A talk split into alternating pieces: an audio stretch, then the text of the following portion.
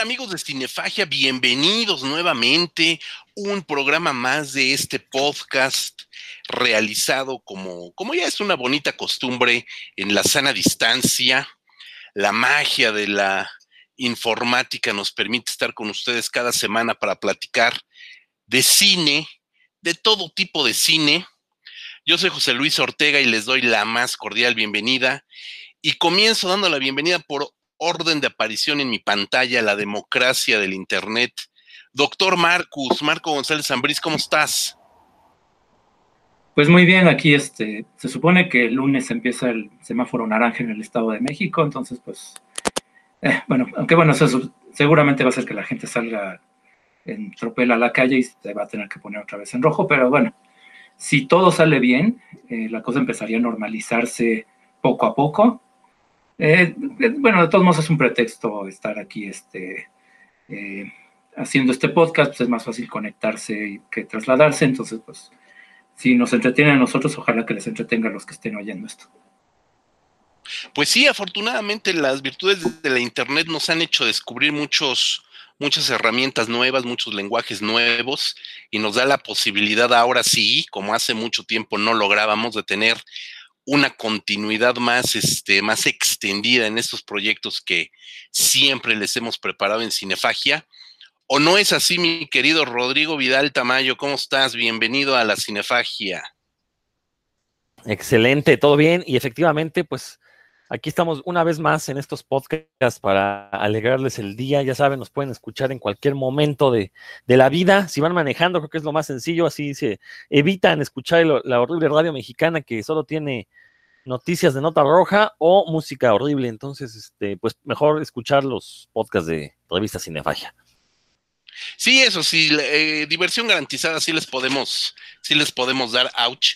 Aquí se nos está cayendo la escenografía, perdón, tenemos un tremendo aguacero aquí de música de fondo, entonces esperemos que eso no impida que platiquemos acerca, en esta ocasión, de un director. Hace tiempo que no hablamos de obras de directores en Cinefagia, en el podcast Cinéfago, a menos que se hayan muerto.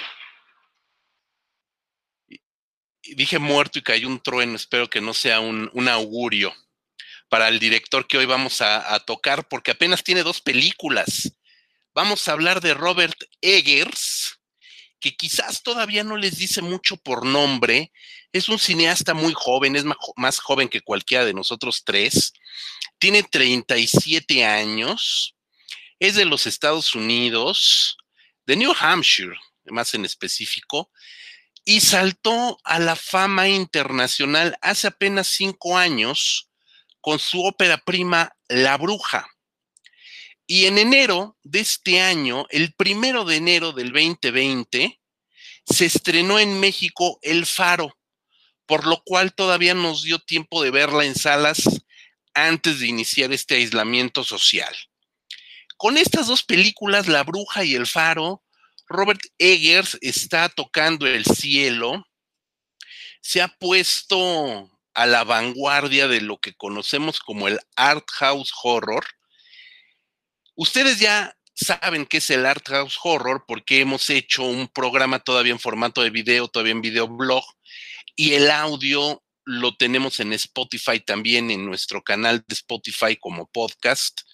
Y apenas la semana anterior repusimos en Facebook, en el Facebook de Revista Cinefagia, el video justamente de qué es el Art House Horror y a partir de ahí el nombre de Robert Eggers es fundamental. En estos días, platicando con Marco Rodrigo, quisimos hablar acerca de Robert Eggers porque creemos que aporta algo diferente a gente como Ari Aster, a gente como Jordan Peele. Y justamente quiero empezar dándole la palabra a Rodrigo Vidal, porque justo, justo tenía algunas cosas que decir acerca de la bruja, mi querido Rodrigo.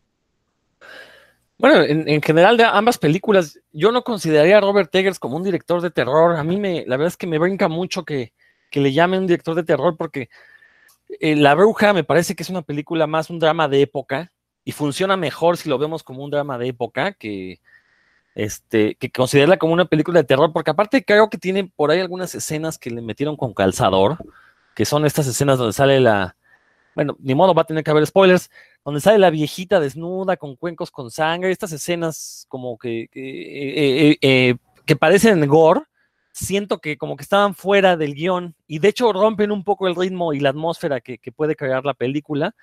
Eso con respecto a la bruja, ahorita profundizaré un poco más.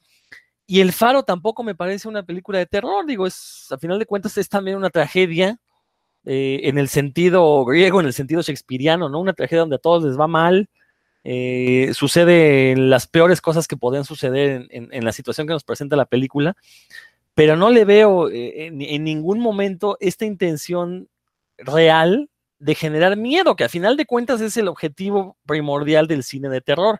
Ojo, no estoy diciendo que sean malas películas, simplemente catalogarlas como de terror me parece muy limitante justamente para la labor del director. Eh, podemos discutir si son películas eh, pretenciosas o ambiciosas, o ambas, eh, pero a final de cuentas, pues son películas que están marcando de alguna manera el ritmo y que, que sí se podrán convertir en una influencia para el cine de terror que veamos de aquí en adelante. Pero, sinceramente, como fan del cine de terror, creo que son películas que este, este nombre les queda muy grande y que tampoco creo, creo que haya sido intención del autor entregarnos películas de miedo. Simplemente son películas, sí, con quizás con atmósferas oscuras, con algunas escenas eh, macabras, pero en ningún momento su intención es generar miedo y pues más adelante lo vamos a explicar porque ahorita no me quiero extender tanto. Sí, sí, vámonos a ir por partes. Eh, coincido con, con, varias de las cosas que dice Rodrigo y justamente recuerdo que platicando con Marco, todos ustedes lo saben, los que son seguidores de Cinefagia saben que Marco es historiador, es de carrera, es historiador, entonces siempre el punto de vista de Marco es muy importante porque contextualiza de una forma bien, bien este, docta eh, N cantidad de películas. Y justo cuando veíamos La Bruja hace ya algunos años, inmediatamente me dio su punto de vista como historiador y me refrescó por completo la película desde otro punto de vista. Marco, ¿Recuerdas eh, tu punto de vista acerca de la bruja? No, bueno, es que sí, efectivamente, y Rodrigo lo acaba de decir, es que no es más que una película de terror, sí es un drama histórico, es una reconstrucción de época, sobre todo una reconstrucción de la mentalidad de una época. Eh, hay que mencionar, bueno, nada más como dato eh, de la filmación, de cómo surgió el proyecto, que Robert Eggers estuvo trabajando el guion durante cinco años, se documentó muchísimo en todos los aspectos de eh, todos los detalles históricos. La diseñadora de vestuario, de hecho, trabajó con tejidos que correspondían a la época, es decir, no, no usó ningún tipo de tela moderna. Los utensilios, las casas están construidas según cómo se acostumbraba entonces. Se filmó aparte con luz natural, no usó, no usó iluminación artificial. Eh, y, y, un detalle que creo que sí ejemplifica muy bien lo minucioso que fue Robert Eggers, es que los diálogos están tomados directamente de documentos antiguos. Además de que los actores, como es, trata de eh, inmigrantes ingleses en época, gente que llegaba apenas a vivir e instalarse en Estados Unidos provenientes de Inglaterra, muchos huyendo de persecución religiosa, el, el elenco también es británico, ¿no? Entonces, es un elenco británico hablando un lenguaje anticuado, porque es pues, de la época de Shakespeare prácticamente, y eso hace que los diálogos, si uno la ve sobre todo en inglés sin subtítulos, sean de repente bastante difíciles de entender, eh, incluso para el público estadounidense ¿no? y el público este, contemporáneo. Muchas críticas publicadas en Estados Unidos decían eso, es que bueno, sí, está visualmente es muy impresionante, pero no, no entiendo qué dice, ¿no? Este, y creo que eso sí te, te, eh, te indica muy bien que le preocupaba más la fidelidad histórica que realmente convencer al espectador o, o crear un, una intención al espectador, que es lo, lo, que hace la típica película de terror, ¿no? Es como causar una sensación de una forma a veces un poco primaria. Oye, Marco, una pregunta como historiador. Este, a ver, e, esto es muy interesante. Yo también había leído eso, de que los diálogos están sacados de, de documentos históricos, pero va, vamos a pensar, en 200 años alguien hace una película basada en el México del, del año 2000 y se basa en documentos legaloides. Entonces la gente habla como está escrito los, los, los contratos, todo eso. Entonces yo no sé qué tan fidedigno retrate el habla de la época y no más bien la forma en que se escribían ciertos documentos. Bueno, es que ahí sí hay que considerar que sí hay maneras, pues, de determinar, eh, efectivamente, pues sí es, es muy claro que hay un tipo de lenguaje más elevado y uno mucho más coloquial. Pero bueno, sí hay maneras, sí hay eh, formas de distinguir eso, digamos, una investigación histórica. Eh, en los mismos documentos, bueno, eh, me voy a salir un poquito del tema, pero ilustra muy bien el, caso, ¿no? Hay libros, por ejemplo, sobre eh, juicios históricos en, de la época del virreinato en México, investigaciones de cómo se trataba a los locos en esa época, ¿no? Cuando no había ningún tipo de concepto psicológico, cuando la gente, por un comportamiento anormal, que podía ser simplemente que una muchacha de clase baja quisiera casarse con alguien de otra, de una clase superior, eso ya se considera como un comportamiento anormal, había que aislarla de la sociedad. Cosas que ahora nos parecen, bueno, pues que no eran eh, casos de locura, pero que en esa época sí este, se manejaba así. Y en esos documentos legales, sí, eh, llega a ser muy chistoso cuando tú ves esas transcripciones, porque está escrito con un lenguaje eh, legal muy, muy refinado y muy rebuscado, y de repente los diálogos, como recogen el habla popular de los testigos, chocan completamente, ¿no? Y se vuelve hasta chistoso como es muy elevado el, el idioma y de repente dicen vulgaridades los testigos o dicen cosas que están como fuera de lugar, ¿no? Sobre todo en el caso de locos que sí estaban locos, ¿no? Que sí decían cosas este, sin ningún tipo de eh, consideración por normas sociales y tal. Entonces, vaya, sí hay documentación suficiente para saber cómo hablaba la gente, digamos, en un entorno más familiar. Eh, y, creo que eso sí está muy cuidado en, en, la, en, la, película. Y bueno, en ese aspecto, pues creo que sí, este, porque aparte, bueno, Eggers aparte se asesoró con un montón de gente, eso también se nota en la película, ¿no? Que sí está muy, está muy bien ambientada eh, y al mismo tiempo creo que sí, este, como drama histórico, y esto es un mérito de la película, es que tampoco te explica cosas de, de forma muy condescendiente, ¿no? Este, pasan muchas películas históricas que parecen como fiestas de disfraces, porque todo el mundo está vestido raro, pero la forma como se comportan es como para ilustrar una preocupación actual, ¿no? Este, o para propaganda histórica, propaganda a favor de una guerra, ¿no? Este, eh, muy común, digamos, en películas eh, de la Segunda Guerra Mundial, que te podían hablar de la época, no sé, de los bucaneros, pero obviamente era una alegoría de los nazis y cosas así, ¿no? Entonces, ahí es donde ya se pierde un poco la fidelidad. En este caso creo que lo hace bastante bien Eggers, ¿no? Este sí es, pero bueno, es que sí, efectivamente, pues es un drama histórico, este, que tiene que ver con mentalidades, y, y, y bueno, y se nota, por ejemplo, específicamente en el aspecto de lo sobrenatural, en un detalle que pues, creo que es muy claro.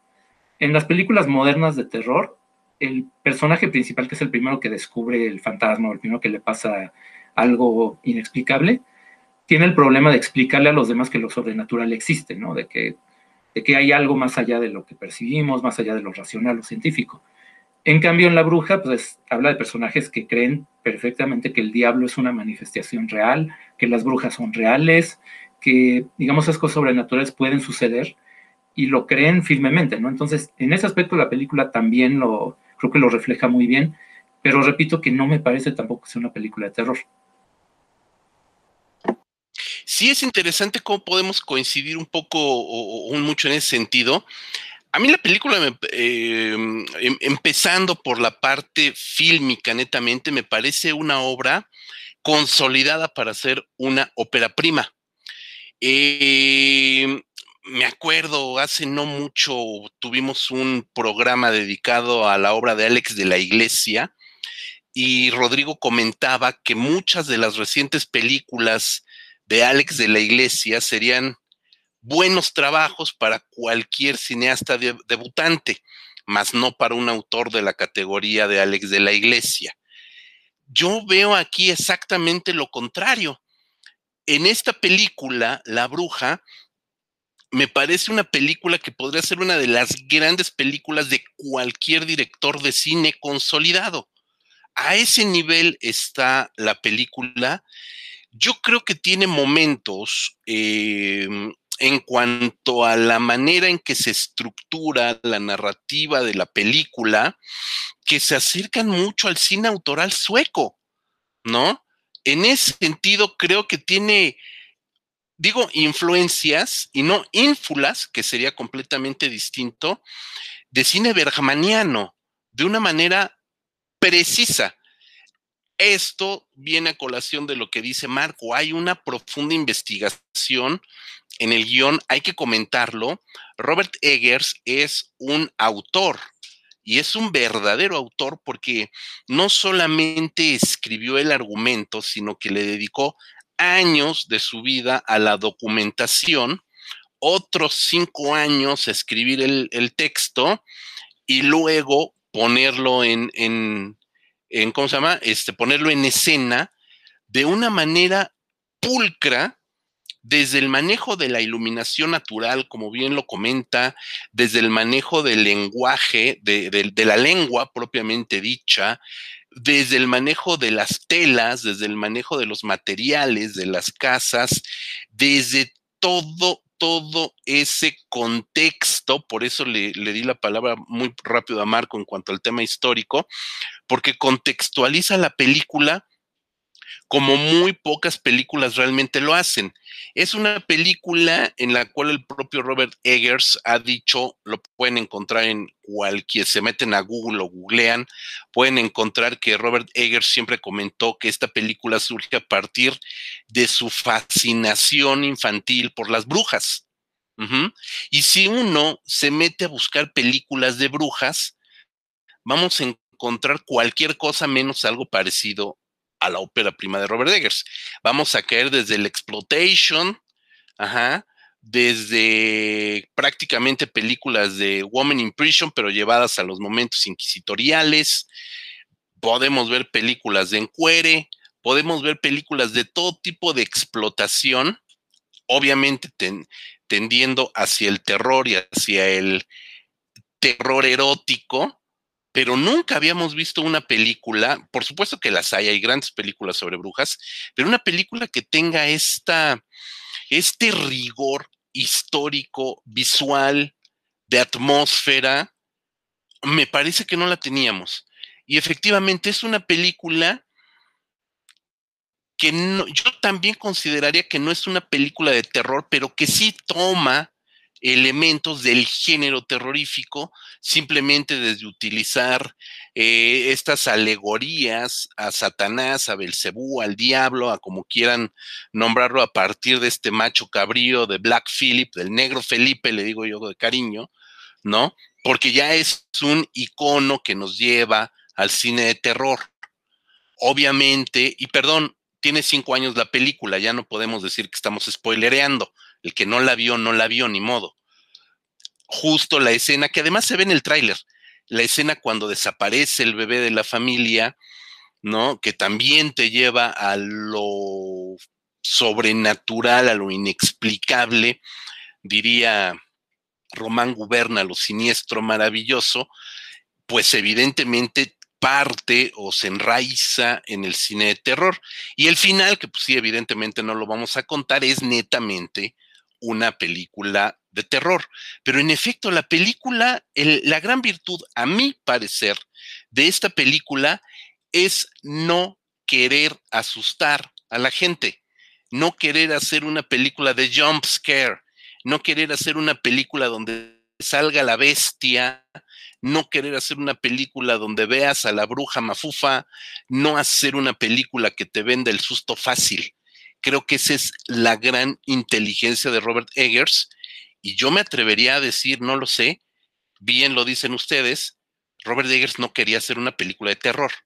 Lo que pasa es que de alguna manera, comercialmente hablando, pues tienes que vender la película a partir de una etiqueta, ¿no? Y en ese sentido, A24, A24, que es la productora y distribuidora que se ha encargado de hacer del art house horror una nueva moda, pues encontró en, en Robert Eggers y en La Bruja una película verdaderamente modélica. Rodrigo, ¿quieres comentar algo, por favor? Sí, nada más para añadir un poco a lo que comentaba Marco de esta cuestión de la contextualización de la película que, lo, que pasa es que yo siento que el contexto está en dos niveles. Uno, el que te da la propia película si desconoces cómo fue la cuestión de la persecución de brujas, la más famosa, la de Salem, en, Estados Unidos, cuando todavía eran colonias este, británicas. Eh, pero también está el otro nivel de contexto, si, conoces cómo fue el desarrollo histórico y lo que las, la ciencia y la historia nos han explicado acerca de toda esta cacería de brujas, creo que se disfruta mucho más la película, ¿no? Si uno ya ha leído cuestiones sobre el tema, y, y no lo digo por presunción, sino creo que Eggers lo tenía perfectamente claro y por eso ahí es donde me baso yo para decir que no es una película de terror. Si uno conoce que efectivamente estaban estos este, puritanos, estas religiones puritanas, que eh, de repente necesitaban castigar a cierto tipo de personas y obviamente pues las mujeres siempre han sido históricamente los primeros candidatos para los castigos en todas las culturas del mundo. Este, si uno conoce también eh, toda esta cuestión de hambrunas que pasaban, porque recordemos que eran estos pioneros que llegaban a una tierra nueva, venían ellos de, eh, de, un cierto tipo de clima, se topan acá con otros climas que a lo mejor podrían ser eh, no muy diferentes, pero al final de cuentas era una vegetación diferente, no podían cultivar lo mismo que cultivaban en sus, en sus tierras originarias. de repente, bueno, este, lo poco que podían cultivar tampoco tenían manera como de conservarlo de la manera correcta, se les llenan de hongos, eh, empiezan a comer cereales llenos de hongos, los cuales les provocan alucinaciones, que eso es lo que yo vi en la película de Robert Eggers, ¿no?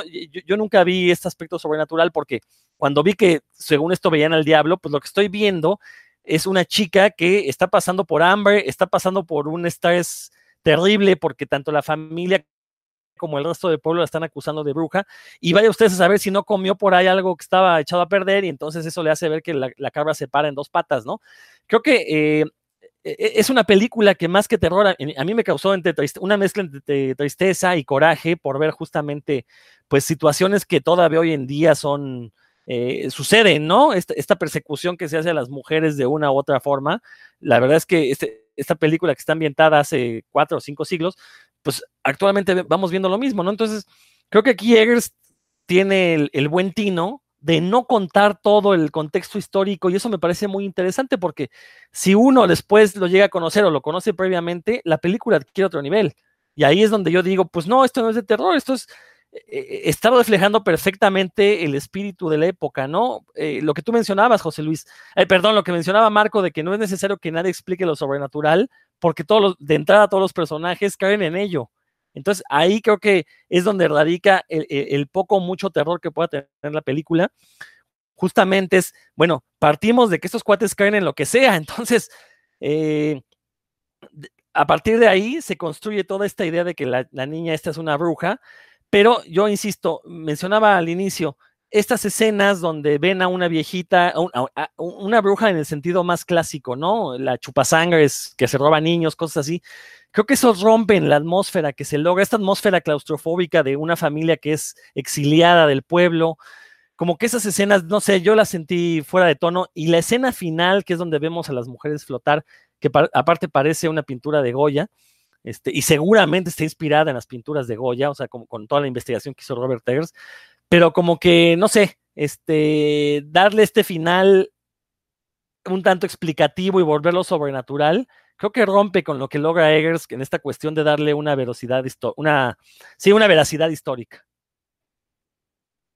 Sí, sí, es totalmente cierto para también para los que nos están escuchando desde hace poco tiempo, decirles que así como Marco es historiador, eh, Rodrigo es un científico hecho y derecho y aparte eh, maestro en difusión de la ciencia, entonces también sabe perfectamente de lo que está hablando a niveles científicos, todo esto que nos acaba de comentar.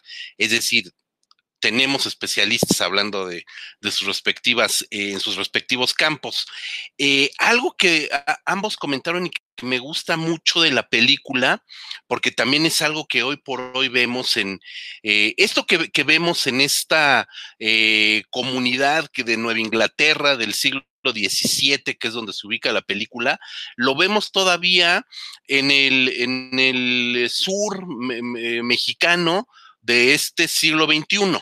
O sea, todavía vemos este tipo de comunidades cerradas donde el fanatismo religioso es el pilar social de las comunidades. Entonces, coincido mucho cuando dice Rodrigo que, esta película también mueve a la tristeza, a la desolación, porque parte eh, de la tragedia de esta familia, de la familia de Thomasin, que es la, chica, eh, la niña Thomasin y, su familia, padre, madre, hermanos, eh, parte justamente de un fanatismo religioso a ultranza. ¿No? Y ese fanatismo religioso es lo que los lleva a ser exiliados y a tener que vivir como apestados, ¿no? y eso es algo que todavía vemos en, eh, en, muchos sitios, en muchos lados del mundo, ¿no? Pero bueno, nosotros como mexicanos aquí viviendo en, en, la ciudad más grande del mundo y una de las ciudades más pobladas del mundo, pues volteamos hacia el sureste mexicano y todavía encontramos este tipo de, de comunidades eh, religiosas cerradas a ultranza y que convierten a ciertas personas, a ciertos miembros de su sociedad, en chivos expiatorios para explicar su hambruna, que ya comentó Rodrigo, su analfabetismo, que sigue siendo funcional, su eh, miseria económica, que sigue siendo pues un lumpen eh, social aquí en México, y entonces haces estos paralelismos y dices, carajo, ese miedo que provoca el sentirte rechazado por preceptos religiosos o por fanatismos religiosos, por supuesto que te revienta la cabeza y la cordura. Eso en la bruja a mí me pareció verdaderamente estupefacto, me dejó estupefacto, pues eso, eso creo que es algo también que se puede tomar como, una, como un discurso muy contemporáneo de Robert Eggers. Yo lo estoy traspolando al sureste mexicano, pero también puedo traspolarlo hacia las comunidades del norte, de la Sierra Norte mexicana, y por supuesto que, que, que Robert Eggers lo puede trasladar a la América, a los Estados Unidos rurales, que son güeros y hablan inglés, pero que son exactamente igual de cerrados, ¿no? no, no que, que, sean güeros y hablen inglés no quiere decir que sean, eh, que estén correctamente desarrollados, ¿no? ¿Qué opinan acerca de, de, esta parte? A mí el fanatismo religioso de la bruja me, me, me cayó verdaderamente fuerte. Marco. Sí, es que, digo, justamente, eh, La Bruja es una película que tiene muchos elementos y muchas capas, ¿no? Que es, lo que lo hace tan interesante, eh, tan sorprendente que sea una ópera prima, ¿no? Que sí se notan los años que invirtió Eggers. Eh, y, sí, es que justamente parte toda la historia, pues, de esta... Um, eh, desacuerdo entre puritanos, ¿no? entre personas que interpretan la Biblia literalmente, que por eso habían salido de Inglaterra, que, eh, y como pasa muchas veces que se empiezan a discutir entre ellos sobre una interpretación de un libro con, eh, bueno, en, esa época, 1500 años de antigüedad, ¿no? Entonces, pero sí, es que justamente te, te, ubica muy bien, pues, en la mentalidad de los personajes. Esta escena, por ejemplo, donde el hijo le pregunta al papá qué va a pasar con su hermanito que desapareció si no lo habían bautizado, ¿no? Pues para las creencias de la época el, hecho de no bautizarte te condenaba eternamente, ¿no? Y son cosas que están, funcionan dramáticamente muy bien porque adelantan la historia, es verídico, vaya, está muy bien representado. Y, y, es que aparte, eh, quitando incluso lo sobrenatural, es muy dramática la situación de la familia, ¿no? Este, el papá se los lleva este, a la mamá, los eh, son cuatro o cinco hijos en total, eh, a vivir totalmente aislados, eh, donde no van a tener ayuda de ningún tipo, y se vuelve obvio muy rápidamente que pues realmente no está capacitado ni como agricultor ni como cazador, ¿no? Cosa que en esas condiciones pues estás poniendo en peligro a toda tu familia. Entonces, ese tipo de cosas es lo que hace que creo que funciona muy bien la película en general, pero sí más como drama histórico, aunque ahí sí, a mí sí me parece que esas dos escenas que sí son abiertamente sobrenaturales, aunque es muy fácil ubicarlas, digamos, como las creencias de los personajes, eh, pero están, creo que muy bien ubicadas al principio y al final de la película. Eh, y no creo que sea casual, ¿no? Este, la escena de la bruja, cuando se especula de alguna manera qué pasó con el bebé, ¿no? Que la bruja lo usa para fabricarse un material para hacer volar su escoba y etcétera.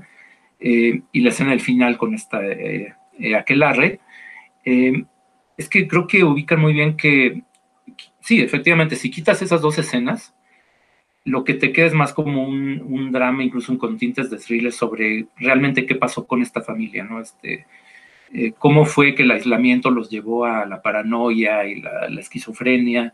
Eh, como dice Rodrigo, pues muy probablemente contaminados con algún hongo alucinógeno en el pan que ellos mismos preparan. Eh, pero creo que al poner esas dos escenas que podían estar fuera de lugar, creo que sí enriquece bastante la, la película, porque le da una ambigüedad, ¿no? Este, eh, creo que sí ayuda a que cuando la, la chica está Thomas y le dice, obviamente, en tono de burla a sus hermanitos que ya conoce al diablo y todo esto, porque más adelante luego se lo creen eh, literalmente, ¿no? Este, creo que ubica bien la, la, trama, no siento ahí que esté fuera de lugar, y lo que sí creo, y bueno, sí estoy de acuerdo con José Luis, es que, pues digo, la, el asunto de venderla como película de terror, este, 100% eh, del género, sí, definitivamente fue de los distribuidores y del marketing que tenían que vender la película de algún modo, ¿no? Este, eh, creo que hubiera sido muy difícil que la vendieran como un drama histórico sobre los conflictos religiosos del siglo XVII, con elenco desconocido, de actores conocidos y diálogos que no se entienden, ¿no? Pues, quién sabe quién iba a ver eso. En cambio, vendiéndola como película de terror, y sí, el tráiler me acuerdo que sí, este, te vendía una idea distinta ya que veías la película. Obviamente se hizo con la intención de venderla más fácilmente. Aparte, bueno, el terror es un género que no depende de actores conocidos, ¿no? Eso también, eh, a diferencia de la comedia, la acción, que sí necesitas un actor reconocible, el terror puede ser exitosamente, puede ser eh, comercialmente muy exitoso, aunque tengas actores que nadie ha visto nunca, ¿no? De hecho, creo que lo hace más, más eficiente porque es más fácil identificarte con los personajes, ¿no? Entonces, eh, sí, creo que la eh, etiqueta de cine de terror se la pegaron los de marketing, mucha gente se la, se la creyó, este, y creo que sí hubo varios que salieron un poco decepcionados porque iban con la idea de que del tráiler y del, del hype de que no, pues una película de terror y tal. Y de hecho, aunque a mí me parece muy redonda la película, creo que sí hay un par de momentos donde eh, no sé, cuando están cazando al conejo, ¿no? Y está la música tenebrosa y el encuadre como sugiriéndote que estás viendo algo aterrador y estás viendo un conejo, como que ahí es donde, es de los poquitos momentos donde creo que sí, este, la película se cogea un poquito, aunque realmente sí es muy, muy, este, estable, y donde sí no se nota tanto esto de que sea realmente de terror, ¿no? Es donde eh, está mucho más orientada al drama. Sí, sí, completamente de acuerdo. Eh, justo eh, esta película eh, ya después tiene mucho, mucho jale por la figura de Anya Taylor Joy, la actriz que es Thomasin, pero hay que decir que, es su primer película. Bueno, había salido como extra, ¿no? En dos, tres cosas. Fue su primer película. Después, cuando viene el éxito de, ¿cómo se llama? Este fragmentado, eh, pues es cuando, cuando también le ayuda a la película de la bruja, ¿no? Pero en realidad es, es un, cast completamente desconocido en, en, su momento. Ahora, a mí que me encanta hablar de dineros, fue un negociazo para A24, para A24, porque es una peliculita chiquitita que se estrenó en Sundance, justamente donde se estrenan todas esas películas de carácter independiente.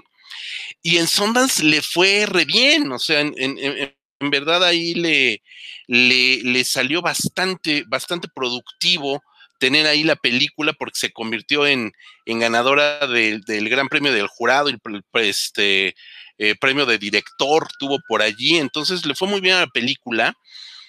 Y cuando la toman y la venden como una película de terror, una película que costó 4 millones de dólares, solamente 4 millones de dólares, obtuvo ganancias de 40 que digo, es muy modesto. Obviamente no estamos hablando de una película de terror comercial. Bueno, ni siquiera estamos hablando de una película de terror, en eso yo coincido, ¿no?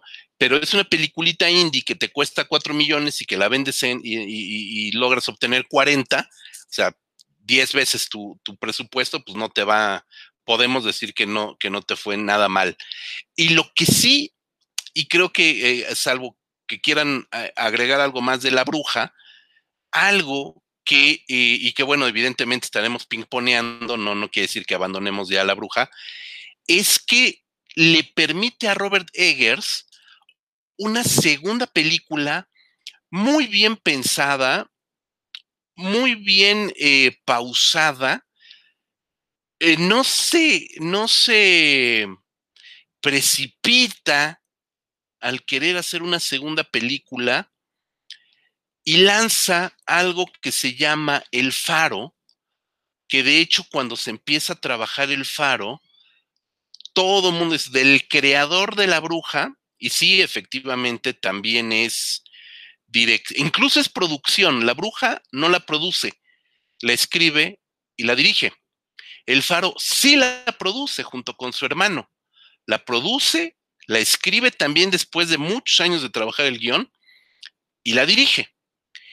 Y entonces cuando todo el mundo espera la gran película de terror, el boom de la película de terror, que guardaron muchísimo, el, primero el cartel, el detrás de cámaras, el estreno, cuando se estrena la película este, en, en, festival, la película se estrena en el Festival de Cannes, ni más ni menos, en Cannes, o sea, brinca de Sundance, chiquito, este, indie, brinca Cannes y llega al Festival de Cannes sin un tráiler.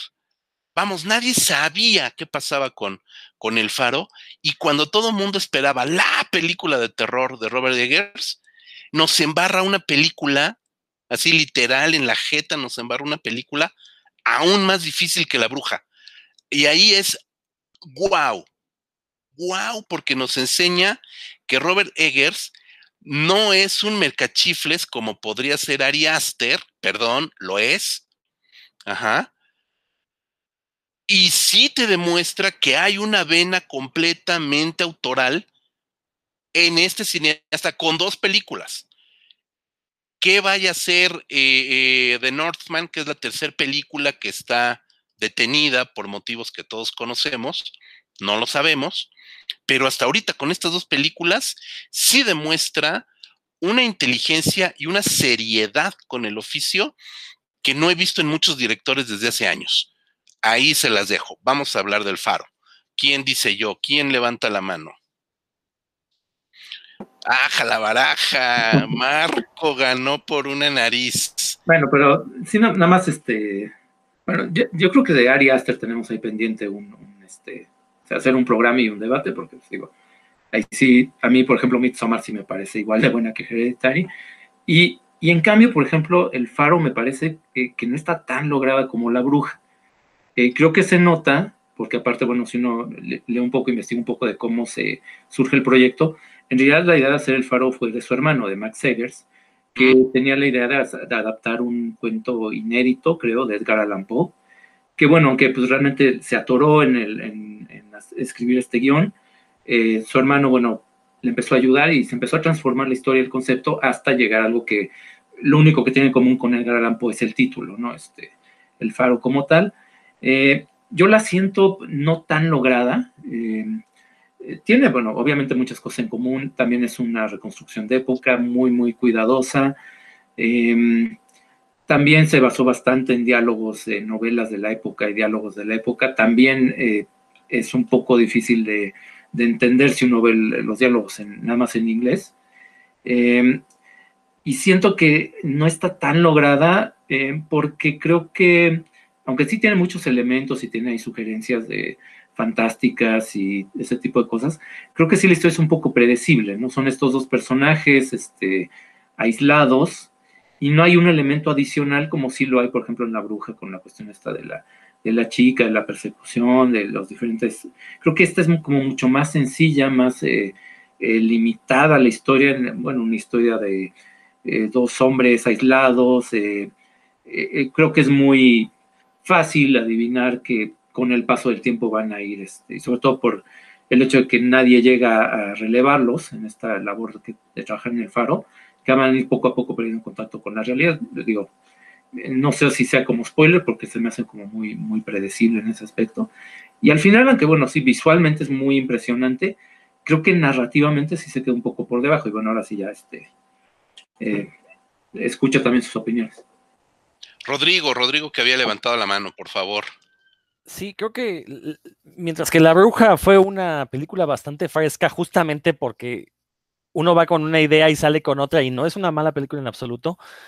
Creo que El Faro llega acompañada también de esta expectativa y aunque no se te esperaras algo de terror, yo en lo personal sí la sentí una película muy pretenciosa en el sentido de que el director quiso, miren, voy a meterle todas las influencias de cine, aparte es un cine que los gringos no conocen, entonces para los gringos, para, para mi pueblo va a ser una película bastante original, entonces le mete expresionismo alemán, le mete esto que comentabas del cine sueco, este, efectivamente, esta, idea de hacer una película como si fueran fotos con movimientos, si recuerdan las primeras escenas del faro, básicamente son retratos de los dos personajes y, en general toda la película son como si fueran fotografías a través de las cuales se cuenta una historia, ¿no? Como si uno agarrara un monte de fotografías y con un dedo las pasara rápido. Creo que así, así me, imaginé el faro. Este, le metió pues un montón de cosas de mitología, un montón de cosas de psicología. Eh, creo que sí es una película como, como con la que Robert Eggers dijo, ¿saben qué? Me quisieron encasillar en este nuevo terror de arte, pues les voy a demostrar que yo no soy nada de eso, ¿no? Y pum, nos saca el faro, que insisto, no es una mala película, y de hecho es una película bastante original y también bastante fresca, pero que efectivamente, pues, creo que está dirigida a un cierto público que le gusta este tipo de cine más experimental, artístico en, el, sentido pomposo del, término. Y creo que estoy de acuerdo con Marco. Creo que también se vuelve tan complicada a, propósito que si en algún momento todo este hilo narrativo que pudiera tener se le va de las manos, eh, se le revuelve, no, no, no, logra como armar bien la madeja. Y si es una película que, que terminas y uno pues agradece que se haya terminado, ¿no? De, ver algo tan, tan pesado. Y no porque uno sea ignorante, sino simplemente porque creo que ahí le faltó un poquito a Eggers como más oficio para entregar una película un poquito más redonda. y antes de que se me vaya la idea, eh, por ahí en los grupos de, terror se anduvo comentando que era una película Lovecraftiana porque aparece un tentáculo en una determinada escena. Por favor, no hagan eso. No, no, no. El que haya tentáculos no lo vuelve Lovecraftiano. Y, la verdad es que era una escena que, pues, era más bien un sueño de uno de, las, uno de los personajes, ¿no? Ni siquiera es una escena este, eh, clave dentro de la película, ¿no? Hay, hay escenas todavía mucho más terroríficas que la aparición de un tentáculo de repente en la cinta. Sí, sí, sí, sí, es, es, algo que sí también me tocó escuchar que la, emparentan mucho ahí, la hacen eh, o la pretenden hacer Lovecraftiana eh, por la presencia del tentáculo, sí es muy chistoso. Mira, eh, yo difiero un poco de ambos, me parece que de entrada, obviamente son puntos de vista personales los de cada uno de nosotros, me parece que sí es una declaración de principios de Robert Egger, Efectivamente, el proyecto es de su hermano, originalmente es de su hermano, y su hermano es quien comienza a escribir, a trabajar sobre Poe, etcétera, etcétera. Em, por angas o mangas, el proyecto eh, llega Robert Eggers a apoyar al hermano, y no sé si de buena onda o mala onda, pero comienza a vampirizar el proyecto de su hermano, ¿no? Que eso es muy interesante porque uno, me parece que la creatividad que tiene Robert Eggers, este, y, me parece que ha de ser un poco, dado todo lo que hemos platicado ahorita del, del ex, eh, eh, exquisitez y rigor eh, con el que hace la bruja, me parece también que es una persona que debe de tener por ahí cierto, cierto trastorno obsesivo compulsivo, ¿no? Creo que es una persona que debe ser bastante, bastante quisquillosa en varios aspectos y termina vampirizando este proyecto y lo hace suyo. Yo realmente eh, creo que si el hermano hubiera entregado esto sería completamente diferente, es obvio. Pero aquí creo que uno es una declaración de principios de decir voy a hacer el cine que quiero, lo que me gusta hacer, lo, la pretensión artística, que si es una, una película pretenciosa, pues por supuesto que lo es. El hecho de filmar la película en 1.19, que ni siquiera es 3.4, o sea, ni siquiera es un cuadrado perfecto, es 1.19, y que mm, grandes películas de la historia del cine como M, El vampiro de Düsseldorf, de Fritz Lang, están filmadas en 1.19. Eh, eh, pues ya te, ya, ya de una manera también, este, ¿por qué no decirlo? Mamona de parte de Robert Eggers es buscar situarse en ese pedestal, es buscar situarse en, esa, en ese panteón de grandes cineastas. Sí es pretencioso. Dos, lo hace eh, en blanco y negro y literalmente lo hace en blanco y negro. Es decir, si vemos una película en blanco y negro de Frank Capra de los años 40, vemos que hay una gama de grises, una escala de grises. En esta película no, está en blanco y negro, realmente está súper saturada la película. No es una gama de grises lo que tenemos en la película, está verdaderamente reventada, verdaderamente saturada. Hay momentos donde la película se pierde en los detalles y nada más tienes medio rostro en blanco saturadísimo. Ese es un logro, por supuesto, de Yarin Blaschke, el director de fotografía de Robert Eggers, también director de fotografía de La Bruja, que también trabaja con un tipo de iluminación especial para esta película. Entonces, hay toda una postura de Robert Eggers autoral, completamente. Cada, cada dos, tres escenas vemos un cromo que nos refiere a una pintura mitológica, que nos refiere a eh, cierta vanguardia, más que bueno, sí, del naturalismo sueco, eh, danés de principios de, siglo, por ahí de los años 20, muy dejado de Dreyer, muy dejado de eh, Christensen, por ejemplo, de estos grandes nombres de los nórdicos de los años 20, pues también nos refiere mucho a la pintura nuevamente de Goya, a otros grabados también de la época, etcétera, etcétera. Y en ese sentido, pues claro que es pretenciosa. Por supuesto que es pretenciosa. Y si tenemos a, un público, como bien comentaban ambos, Marco y Rodrigo, acerca de la bruja, si no tienen un contexto, si no tienen unas lecturas previas, si no tienen un background cultural que los lleve a disfrutar la bruja, el faro te puede llevar a dormir. O sea, eso sí es, es neta.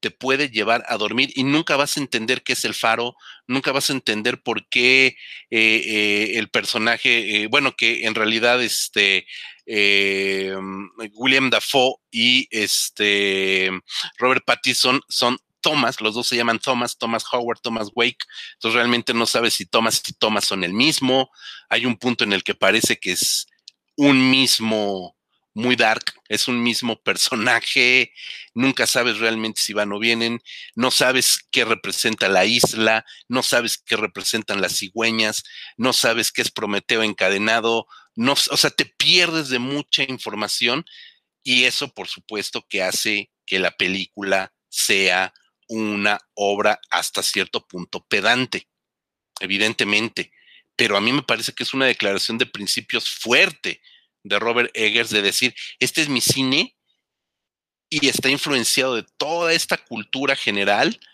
Y como decían eh, ustedes, este, pues ahí se los dejo y si en mi pueblo les parece fastuoso, pues qué bueno, ¿no? Eso me parece muy valiente, sobre todo de un cineasta que viniendo de una obra como La Bruja, no se va por la fácil. Pudo haber dirigido It si quería, y, le hubieran dado la película que quisiera y lo hubiera hecho bien, porque bueno, es un cuate, ya lo vimos, que técnicamente no tiene mucho desperdicio, es prácticamente perfecto en su, en su caligrafía cinematográfica, sabe muy bien cómo construir técnicamente una película. Entonces, si le pones a hacer el reboot de Chucky, o el reboot de Freddy Krueger, o el reboot de eh, Michael Myers, lo va a hacer espléndidamente bien. ¿No? Técnicamente hablando, pero que tenga todas estas ínfulas, a mí me parece también este, espectacular, porque además son ínfulas bien construidas. No es nada más poner y atiborrar referencias. Me parece que hay un sentido también narrativo. Esa es mi, mi posición. A mí El Faro me encanta, creo que es una película soberbia, la verdad, en todos los sentidos y en todas las acepciones de la palabra soberbia. Marcus. Sí, bueno, eh, es que yo creo que sí, tampoco es que sea, este, si digo que me parece menor que, bueno, eh, no tan lograda como La Bruja, tampoco es que me parezca mala, ¿no? Digo, y, se sustenta sobre todo en el trabajo de los dos actores, que ahí sí, bueno, eh, Pattinson, tampoco es que puedo decir que me haya sorprendido porque ya había hecho algunas cosas interesantes, pero bueno, aquí pues le da réplica a William Dafoe, ¿no? Que pues no es cualquier cosa. Cualquiera pensaría, uno pues es el actor de Twilight, va a estar con William Dafoe. Aparte, William Dafoe es pues, que tiene licencia para sobreactuar por el personaje, porque el personaje pues, se lo permite, sí. Eh, puede exagerar en el acento, puede exagerar en los gestos, y pues es un personaje excéntrico de por sí, entonces pues tampoco eh, se va a ver eh, exagerado, ¿no? Y eso y le pones enfrente a Pattinson y dices, no, pues eso va a ser un desastre. Y en realidad no, o sea, en realidad Pattinson no solo se defiende, sino que está un nivel bastante, está casi al mismo nivel que Default, si, acaso pues es únicamente la falta de años, ¿no? Y que de repente eh, hay aspectos de su personaje eh, secretos que guarda, que a lo mejor un actor eh, de más edad, ni siquiera más experimentado, de más edad sería a lo mejor un poco más creíble, no sé. Pero bueno, en ese aspecto los dos actores ahí sí este, están muy bien manejados. Y es que sí, el asunto de la foto ahí sí, este, Sí, obviamente pues, es, un intento de ubicarte en la época eh, del cine mudo, porque ni siquiera es exactamente, ni siquiera es este cine de la época de los 30 y 40 de Hollywood, es un tipo de iluminación anterior. Mm, pero creo que finalmente ahí sí se queda como en, un elemento, sí, muy vistoso, pero eh, que creo que puede incluso llegar a distraer de la película. Y eso, y sí, también sí tiene muchos elementos, ¿no? De, mitología, de este, bueno, la sirena, aunque se ve muy fugazmente, pues está, digo, con efectos especiales también muy, muy bien logrados. Eh, pero a fin de cuentas, pues creo que sí está, está bien la película, sí está muy, este, eh, pero es que sí creo que no tiene tantos elementos, no es tan interesante como La Bruja. Y bueno, pues tampoco es que, eh, tampoco es, hablar mal, ¿no? De un director como Robert Eggers. Sí, efectivamente, las dos películas que he hecho hasta ahora, pues sí son eh, muy buenas, aunque yo sí creo que hay que esperarse un poco a ver qué, qué hace más adelante. Rodrigo, algo que quieras más comentar sobre. Sí, justamente me, ganó Marco esta cuestión de las actuaciones. Este, a mí sí me molestó un poco la sobreactuación de William Defoe, como que fue claro que el director, la indicación del director fue, esto es, imagínate que es expresionismo alemán, entonces pues él actuó como si fuera una película muda, a mí me llegó a ser chocante en algunas partes. Eh, es una película muy estridente, ¿no? Y eso lo notamos en, las actuaciones. Pero es cierto, o sea, creo que Robert Pattinson no solo eh, le, da, le, da pelea a, a, William Dafoe, creo que Robert Pattinson lo hace mucho mejor porque justamente nunca lo nota sobreactuado y también está este eh, transmitir una gama de emociones estridentes. ¿eh? Entonces, en ese aspecto creo que lo hizo mucho mejor Pattinson. Yo salí muy sorprendido por la actuación, sobre todo porque no había visto otra película de, Robert Pattinson salvo Harry Potter, la de Harry Potter donde aparece, y no la había vuelto a ver en otra. Entonces, este, de repente verlo aquí en el faro, la verdad es que eh, me, llena de esperanza la película de Batman, porque creo que vamos a ver por fin a un Batman que, pueda ser tanto un buen Batman como un buen Bruno Díaz, que es algo que nos ha faltado en el cine, ¿no? Pero bueno, el punto es que sí, las actuaciones, eh, te digo, la de William Dafoe, a mí me, se me hizo un poco chocante, es una cuestión personal. Robert Pattinson espectacular.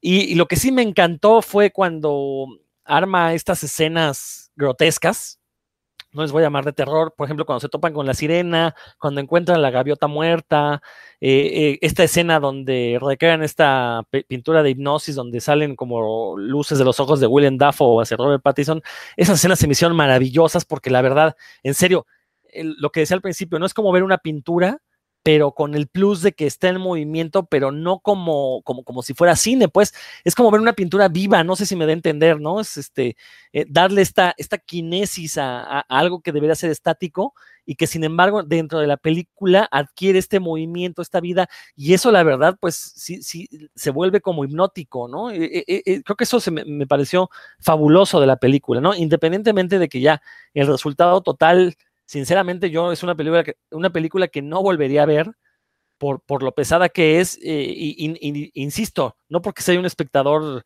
eh, perezoso, ¿no? Sino porque simplemente creo que eh, prefiero leer ahora sobre la película que ver la película en sí, ¿no? Y creo que esa es una cuestión negativa que pudiera tener esta película del Faro. Y bueno, como, bien dice Marco, hay que esperar a ver qué, sigue haciendo Eggers en el futuro. Esperemos que no sean estos garbanzos de Alibra.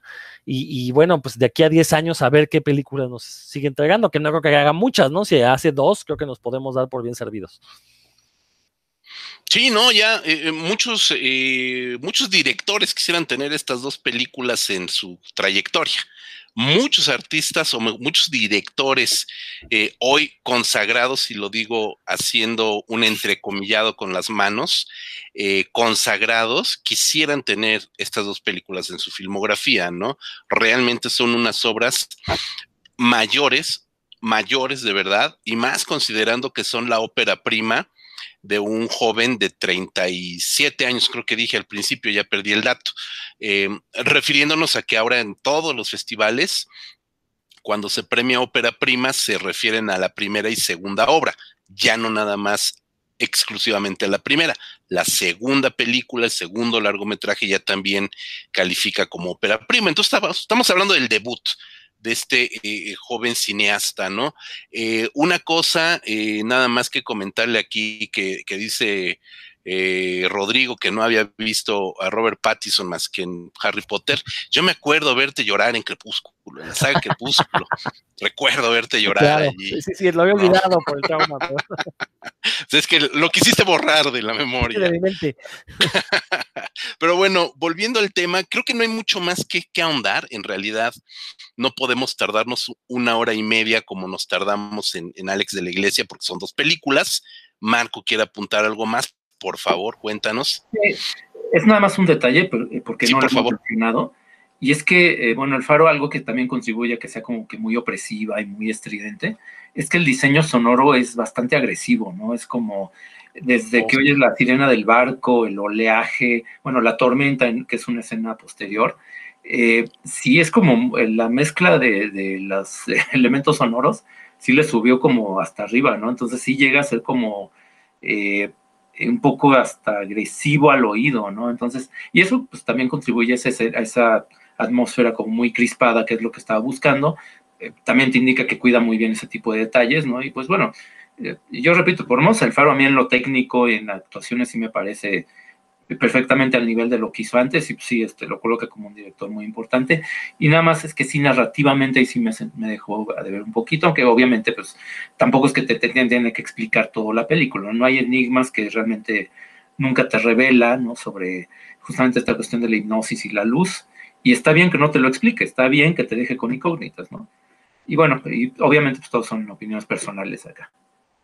Sí, por supuesto. Aquí, evidentemente, creo que en términos generales coincidimos los tres. A veces es más, a veces es más sabroso llevarnos la contra unos con otros, pero en realidad no podemos este, negar lo que significa Robert Eggers hoy. ¿Qué significa mañana? Bueno, pues ya, ya lo estaremos viendo este, cuando celebremos el 25 aniversario de Cinefagia y, y veamos la sexta, séptima película de, de Robert Eggers. Por lo pronto, pues nada más como datos, datos duros, datos que están disponibles en la red, en revistas como Deadline, en revistas eh, de época, eh, periódicos. Eh, está dirigiendo The Northman, es su tercera película, es nuevamente es una película histórica. Aquí, bueno, El Faro es una película que está ubicada nuevamente en Inglaterra, pero en el siglo XIX. Aquí nuevamente estaremos ante una película de época eh, protagonizada por Nicole Kidman, eh, Claes Bang, que ahorita tenemos muy fresco a Claes Bang por eh, la serie de Drácula de la BBC, que está disponible en Netflix. nuevamente trabaja con Angia Taylor Joy, que fue la protagonista de La Bruja. Nuevamente trabaja con William Dafoe. Eh, se agregan los hermanos Alexander y Bill Skaggart. Eh, Bill Skaggart pues, es eh, Pennywise de It. Alexander Skaggart lo ubicamos perfectamente por la serie de True Blood. Este, entonces, bueno, hay, como rostros mucho más conocidos. Se habla que es una película de venganza, es un revenge. Entonces, pues habría que esperar a ver de qué se trata. Se ha hablado mucho de que es una película que está eh, coescrita con Sion, este poeta, artista visual, eh, islandés, eh, que tiene que ver ahí con todo un movimiento su, neo-surrealista en aquella parte del mundo. Yo desconozco la obra de Sion, me acabo de enterar de que es muy importante, perdón por mi naquez, a los que nos escuchan les pido perdón, no ubico realmente la obra de Sion, pero bueno, al parecer es como un artista intelectual muy importante en la actualidad y este que esté trabajando el guion con Robert Eggers de The Northman ha levantado mucha, mucha expectativa también. ¿Qué suceda? No lo sé, no lo sabemos. La película evidentemente se detuvo por el confinamiento, entonces mm, esperemos que no le afecte a posteriori como a otras películas, ¿no? Creo que para mí la semilla de esta, de esta discusión sobre, sobre Robert Eggers era tocar nuevamente el tema del art house.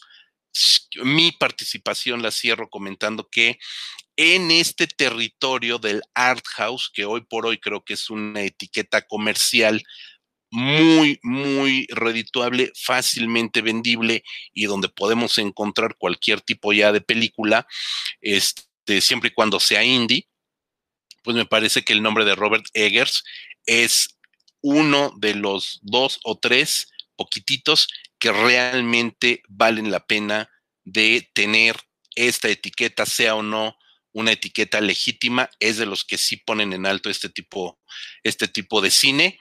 Yo también difiero un poco en que tengamos que hablarle terror. No es cine de terror, creo que es algo más elevado que el mero cine de terror. Marco Rodrigo, ¿con qué se quieren este, despedir? Creo que ya es momento de cerrar el, este episodio del blog, perdón, del podcast Cinéfago.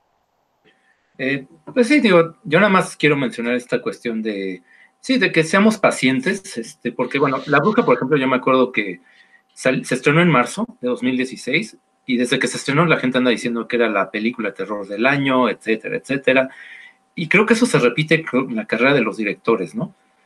Va en su segunda película, le está pasando lo mismo a Ari Aster, le pasa, pasa muy serio con muchos directores jóvenes que van en su primera segunda película y ya los quieren consagrar como a la altura de John Ford o de Kurosawa o de y, calma, ¿no? Este hay que ver, hay que ver cuando tengan ya una trayectoria y tengan más películas y a ver si realmente cumplieron ese potencial, ¿no? Pero bueno, lo que ha hecho hasta ahora sí es muy, muy relevante, nada más hay que ver que de Northman y qué era después. Y pues, y ya nada más para cerrar, pues recordarles que lean nuestro sitio oficial, que es eh, pues la de donde surgen todos los proyectos, la dirección es www.revistacinefagia.com y ahí encuentran eh, reseñas, ensayos, entrevistas, etcétera, lo que se nos ocurre. Y que nos sigan también en redes sociales, en Cinefagia México, en Facebook, en Twitter también, estamos en Instagram y el podcast lo oyen en varias plataformas también. Así es, doctor Marcus. Doctor Marcus, eh, mi querido Rodrigo Vidal Tamayo, ¿qué nos dices? ¿Qué nos recomiendas? ¿Qué nos vendes? Pues yo además de eh, invitarlos a que sigan escuchando el podcast de Revista Cinefagia, también en el canal de Revista Cinefagia, en todos los sitios donde se escuchan podcasts, pueden encontrar el podcast de Puros Cuentos, un programa dedicado a los cómics y toda la cultura que les rodea. Ahí nos pueden encontrar y bueno, el mismo, el mismo nivel de profundidad que encuentran aquí en Revista Cinefagia lo van a encontrar allá, pero relacionado con los cómics. Aja la baraja, eso está increíble. Yo lo sé, es un gran podcast, podcast, hermano. Pues no me queda nada más que eh, agradecerle, por supuesto, a Marco, a Rodrigo. Eh, siempre es divertidísimo y muy enriquecedor para mí eh, platicar con ustedes de toda, toda, toda la variedad de, cine que tenemos a la disposición. Eh, por supuesto, agradecerle a todos los que nos están escuchando. No dejen de escucharnos, de verdad que hacemos este podcast con mucho cariño y con muchas ganas para todos ustedes, porque además nos encanta hablar de cine y pues qué mejor que compartirlo con todos, todos ustedes. Yo soy José Luis Ortega. No me queda más que repetir triple, triple w revistacinefagia.com, Facebook, Twitter, podcast, YouTube, ahí nos encuentran en todos lados.